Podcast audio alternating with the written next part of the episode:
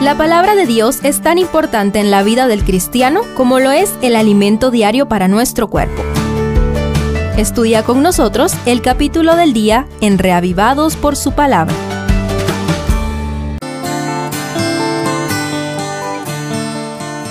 Oseas 7 continúa las demandas de Dios contra los pecados del reino del norte, mediante abundantes e impresionantes figuras que describen las iniquidades y los subsecuentes fracasos de Israel. La pecaminosidad del pueblo de Dios había llegado a ser como un horno ardiente según los versos 4 al 7. Su religiosidad hipócrita los hacía parecer una tortilla quemada por un lado y cruda por el otro según los versículos 8 al 10. Sus alianzas con Asiria y Egipto los hacían parecer una ingenua paloma que busca la trampa, según los versos 11 y 12. Y todo esto los llevó a ser como un arco flojo incapaz de alcanzar el blanco, según los versos 15 y 16. A pesar de todo este mal uso de libre albedrío, el Señor continúa manifestando su amor y su gracia. Acompáñame a estudiar esas intervenciones misericordiosas del Señor. Primero, yo quiero sanarlos. Yo quiero sanar a Israel, pero sus pecados son demasiado grandes. Samaria está llena de mentirosos. Hay ladrones adentro y bandidos afuera, declara el verso 1 en la nueva traducción viviente.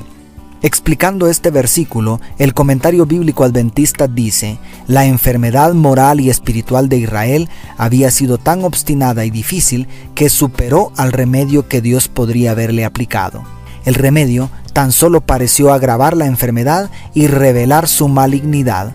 Es nuestra decisión la puerta de entrada para que se cumplan las buenas intenciones del médico divino.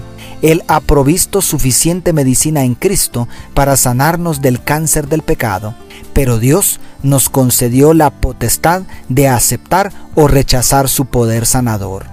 Segundo, yo deseaba redimirlos. Yo deseaba redimirlos, pero han dicho mentiras de mí, declara la última parte del verso 13, siguiendo la misma nueva traducción viviente. El verbo hebreo padá significa literalmente redimir, rescatar, librar de la muerte. Aquí expresa de qué manera las mentiras de Israel ponen en jaque el ardiente deseo de Dios por salvarlos. ¿En qué consistieron las mentiras? Podríamos entenderlo según el comentario bíblico adventista de dos maneras igualmente mortíferas. 1. Negar que Jehová es el único Dios verdadero a través de la idolatría o a través de una actitud que niega el poder del Señor para proteger a sus fieles y para castigar a los impíos. Y 2. Pretender hipócritamente adorar a Dios con los labios mientras el corazón está lejos de Él. Oh, qué cuadro más patético el Todopoderoso se siente como aquella madre que sufre al saber que su amado hijito está en la cárcel, pero le duele más saber que sacarlo de allí sería peor para él. Y tercero, yo los fortalecí. Yo los entrené y los hice fuertes, pero ahora traman maldades en mi contra, declara el verso 15 en la misma traducción viviente. Por un lado, este texto habla de la intensidad del amor y la bondad de Dios. Las dos acciones del Señor en favor de sus hijos se expresan de manera muy intensa en el idioma original. Esto realza el contraste con la ingrata rebeldía de Israel. La última frase podría traducirse haciendo más justicia al énfasis del hebreo.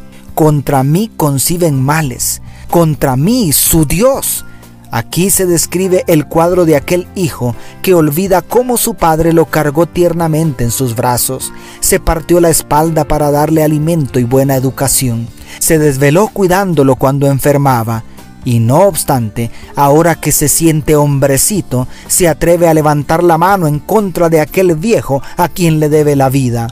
Cuán grande es el amor de Dios, cuánto poder implica la libertad que nos concedió sin merecerla. Permíteme aclarar que nada de esto está en la Biblia para que aborrezcamos a los descendientes de Abraham.